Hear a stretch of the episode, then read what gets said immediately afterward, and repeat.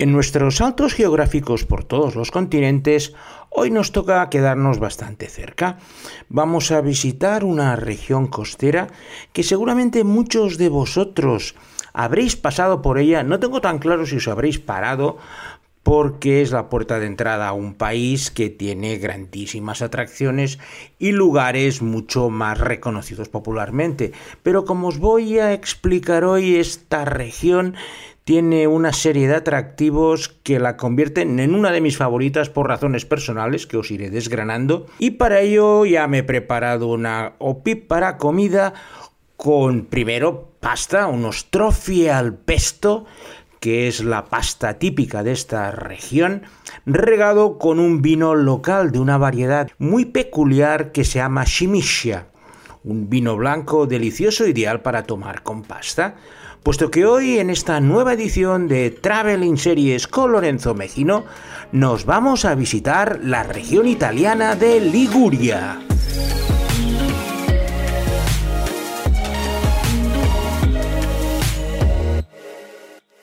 La Liguria es una franja costera de casi 320 kilómetros de largo que se extiende desde la frontera franco-italiana en Ventimiglia hasta la ciudad portuaria de La Spezia es una franja estrecha puesto que al norte limita pues con los Alpes marítimos y que enlazan con los Apeninos marítimos, por lo cual Liguria es como una pequeña franja de unos 30-40 kilómetros de ancho, pero que se extiende a lo largo de toda la costa.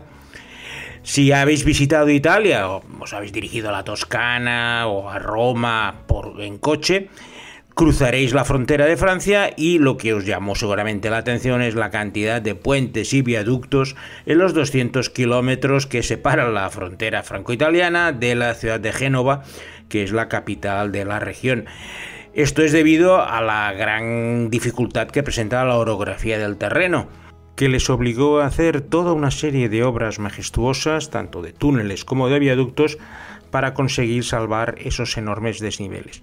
Es una de las carreteras que tiene los mayores embotellamientos de Europa en verano, ser un cuello de botella entre lo que Francia e Italia, pero es la única manera de poder atravesar esta región sin estarnos pues diversos días subiendo y bajando por las infectas carreteras de la zona.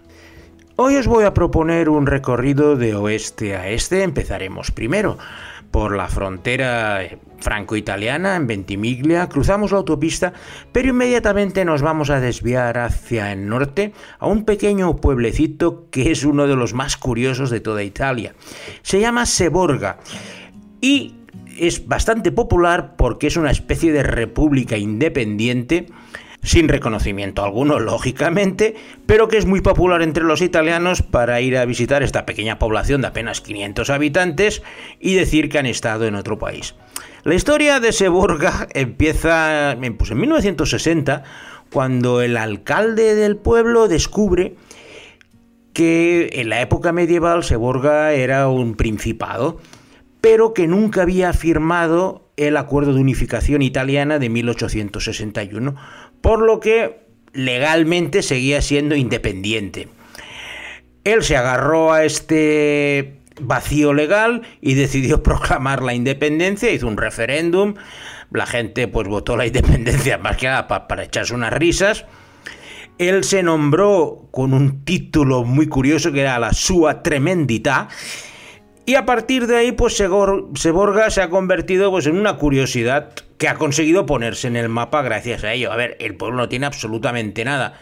Pero como tiene bandera, tiene camisetas y ha conseguido, pues eso, ser una curiosidad como otros lugares geográficos europeos, es uno de estos lugares que si estáis cerca, pues no perdéis más de media hora en un desvío una vez cruzada la frontera y visitáis Seborga porque luego posteriormente ya llegáis a, una, a la primera ciudad conocida de esta costa de la Liguria, que no es otra que San Remo.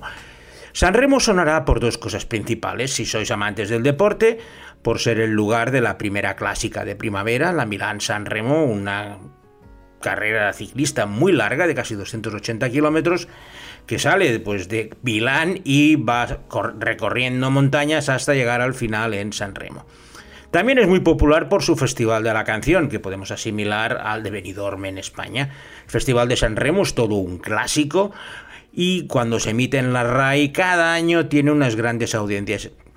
Pasó por épocas bajas, pero un poco como con las redes sociales ha conseguido, igual que aquí en España, relanzarse mucho y este año mm, se acaba de realizar y además ha sido el festival preseleccionador de la canción que representará Italia en Eurovisión y las redes sociales con este tipo de cosas hierven, se lo pasan en grande, hacen comentarios, se meten con uno y con otros y han conseguido pues revitalizar este festival de San Remo.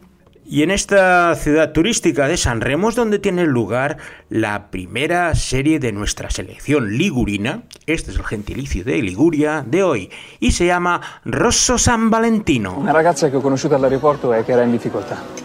In difficoltà. Carina però. Scusa. Molto carina. Allora? Ti sono mancata?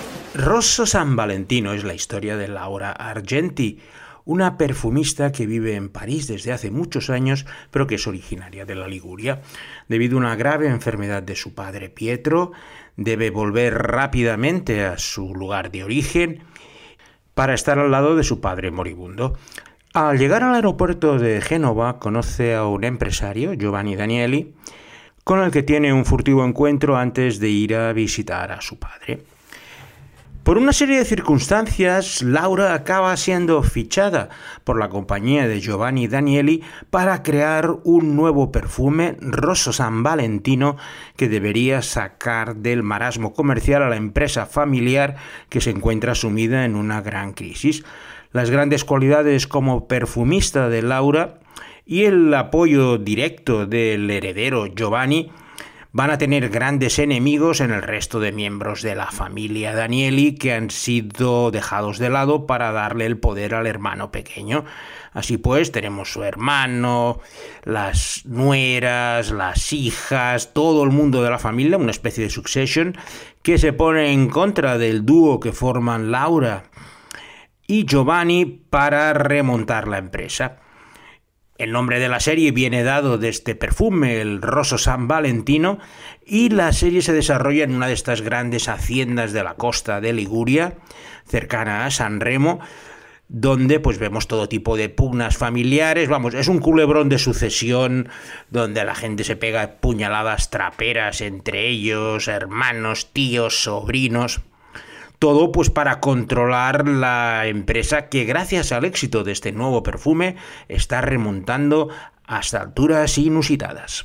Desde San Remo proseguimos nuestro viaje por la autopista de pago y vas cruzando túneles y en cada viaducto vas a descubrir a tu derecha, en el sentido que vamos, pues un pequeño pueblecito que cuelga de las montañas y que desciende hacia una pequeña playa o mar porque tampoco hay puertos en esta región y todo está enfocado de cara al turismo. Así de esta forma iremos cruzando pueblecitos tan bellos como Spotorno, Noli, que conozco a la perfección pues por una historia personal. Yo estuve casado con una suiza bastantes años y los suizos, su playa particular era esta zona de Liguria y la posterior que veremos de Cinque Terre porque podían coger eh, pues las autopistas que bajaban de Suiza hacia Italia y era la playa más cercana.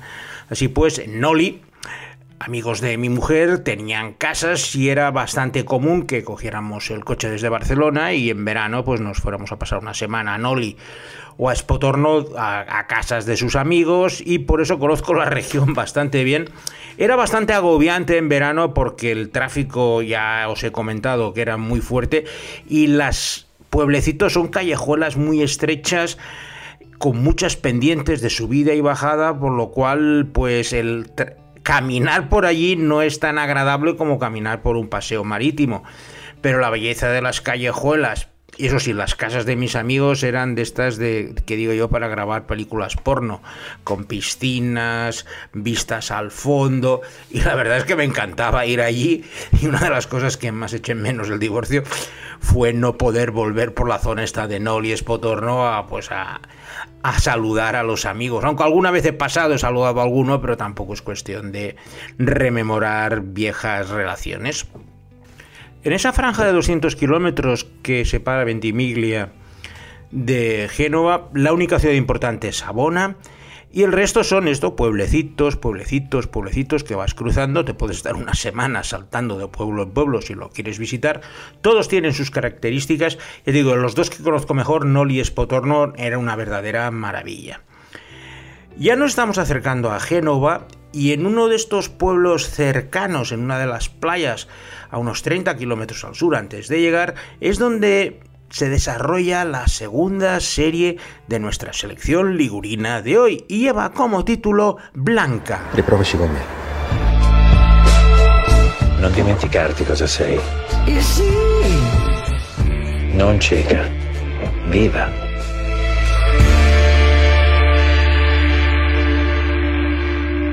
Blanca Ferrando es una joven consultora de la policía que está especializada en descifrar ficheros de audio y que está trabajando como becaria en una comisaría de Génova. Blanca es ciega desde que tenía 12 años a causa de un dramático incendio en el cual perdió la vida su hermana mayor Beatriz y que en aquel momento parecía que había sido provocado por el novio de su hermana Sebastiano. Esta tragedia la hizo madurar muchísimo y sobre todo le inculcó un sentido de la justicia mucho más fuerte, luchando por entrar en la policía a pesar de la oposición de su tío, un importante juez. El principal ayudante de Blanca es su perro Lazarillo Lineo, un bulldog americano que la protege y la conforta en los momentos más difíciles, así como su mejor amiga Estela. Blanca es un procedimental policial con esta peculiaridad de tener la protagonista ciega y su perro, en que en cada episodio resuelve un caso por esta zona de Génova, en especial en la franja situada entre Sabona y Génova. Blanca además es cortejada por dos hombres, un inspector, Michele Liguori, un enigmático compañero de trabajo, así como un joven Nani Busalla, que esconde un gran secreto y que los dos intentan pues hacerse con los favores de Blanca Ferrando. Eh, Blanca es una serie muy reciente, se estrenó pues a finales del año 2021 y me consta que ha sido comprada por Telecinco, aunque no sé cuándo la pueden emitir, seguramente la guardarán para el verano.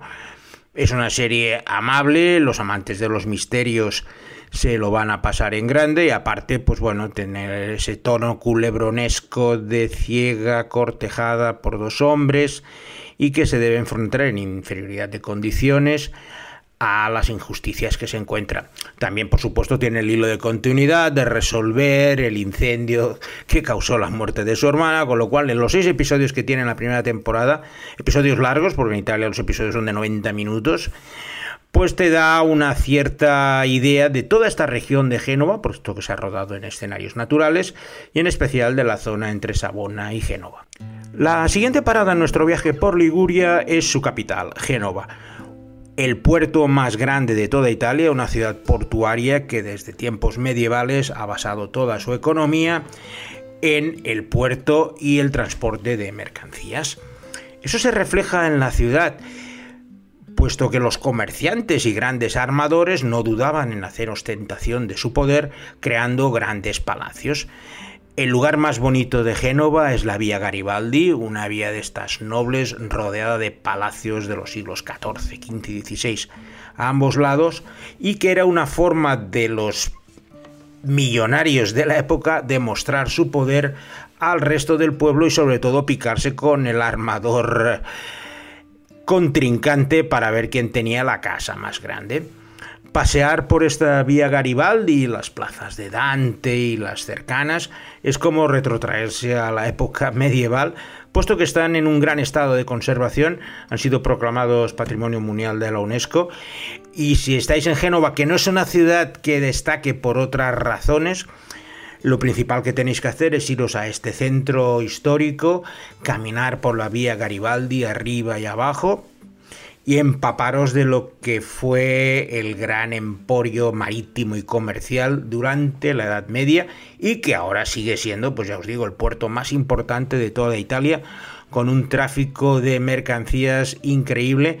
Tened en cuenta que es el lugar donde todos los camiones del norte de Europa van y vienen para desembarcar sus mercancías y esto sigue tan actual como hace varios siglos. Y en esta ciudad de Génova es donde se desarrolla la tercera serie de nuestra selección ligurina de hoy y lleva como título Petra.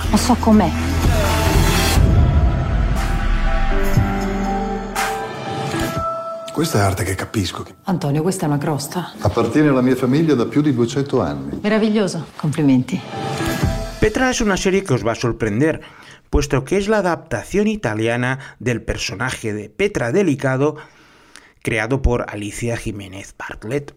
La principal diferencia es que mientras el personaje de Petra Delicado estaba ubicado en Barcelona, en Italia lo han ubicado en Génova. Ambas ciudades portuarias, y que era muchísimo más cómodo para hacer la versión italiana que hacerla en Barcelona.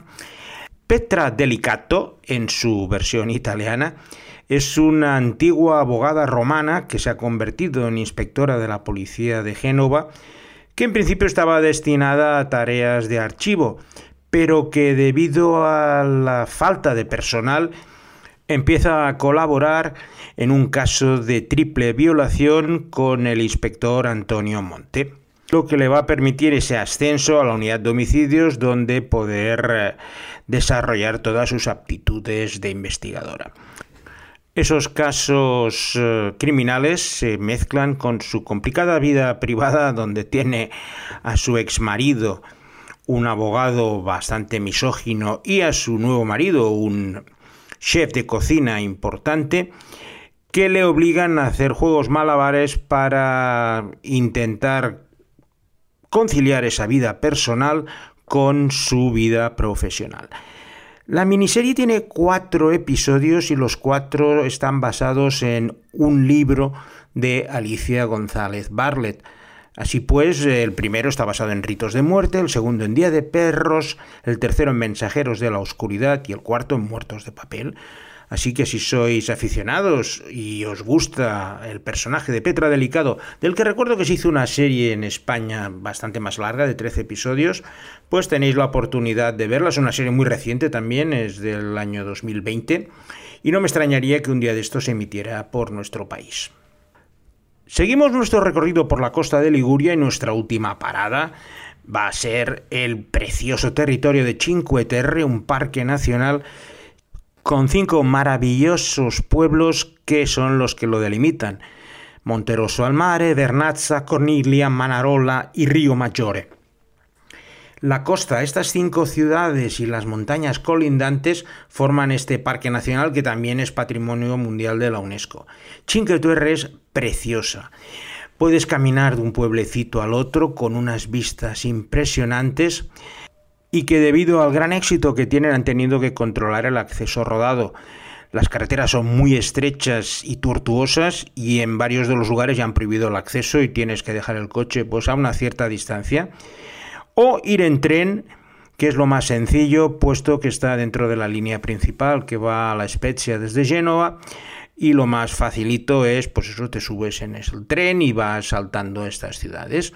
También puedes ir en ferry, pero si miráis fotos de Cinque Terre entenderéis por qué estoy tan emocionado cuando hablo de ello, porque ya digo, caminar por estos pueblecitos es eh, de lo más bonito que se puede hacer por la costa italiana. Ya llegamos al final de nuestro recorrido por la Liguria y nuestra última parada va a ser posiblemente el pueblo más bonito de la costa italiana, Portofino un lugar de postal con un pequeño puerto rodeado por casas multicolores que se van ascendiendo hacia la montaña. Es otro de estos lugares que mejor que vayáis en invierno porque en verano os van a hacer aparcar a casi 4 kilómetros. Pero a nosotros nos interesa porque es el lugar donde se ha ubicado la última serie de nuestra selección de hoy y que lleva como título Hotel Portofino. In this sleepy little town of all places. Don't touch me! What exactly is it that you want? What we all want, Senor Ainsworth. Hotel Portofino es la historia de Bella Ainsworth, la hija de un magnate industrial británico que decide abrir un hotel de lujo en la preciosa ciudad costera de Portofino, al sur de Génova. Tras comprar y reformar una preciosa mansión, se traslada a ella junto a su marido, Cecil, un derrochador tarambanas que vive del dinero de su mujer, y su hijo Lucien, traumatizado tras su paso por la Primera Guerra Mundial. Bella considera que esta apertura del hotel puede ser un nuevo comienzo para su familia. La historia empieza con la apertura del hotel y la llegada de aristócratas ingleses e italianos dispuestos a pasar sus vacaciones en este hotel en la década de los años 20, poco después de la Primera Guerra Mundial y cuando el turismo empezaba a viajar. Como ya conocéis de otras series británicas, los turistas británicos buscan siempre mantener sus estrictas tradiciones en cualquier lugar y los modos y maneras del Hotel Portofino se tienen que adaptar a esos huéspedes. Cada uno de ellos trae su historia y de hecho Hotel Portofino no llega al nivel de las grandes series británicas de época, pero sí que picotea en terrenos ya conocidos por Downton Abbey, los Durrell o incluso Retorno a Brideshead con una coralidad de personajes muy importante y que van pasando cosas en el hotel, tanto a los huéspedes como a los propietarios, como también al servicio del hotel. La serie ha tenido seis episodios, se acaba de emitir, está realmente fresca y puede continuar tranquilamente, puesto que hacen que cada temporada coincida más o menos con una temporada veraniega. Y con esta estancia en el Hotel Portofino vamos a finalizar nuestra excursión italiana de hoy por la Liguria, agradeciendo a Alberto Laya que hoy no ha tenido el más mínimo problema para encontrar los cortes que ilustran mi narración. Y sin nada más, pues me despido de vosotros hasta la semana que viene con una nueva edición de Traveling Series con Lorenzo Mejía.